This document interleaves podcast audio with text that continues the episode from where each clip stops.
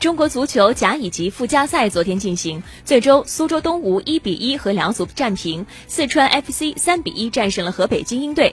辽足凭借着客场进球成功保级，四川 FC 两回合三比二成功保级。至此，辽足和四川 FC 保级成功，留在中甲；苏州东吴和河北精英冲甲未果，留在中。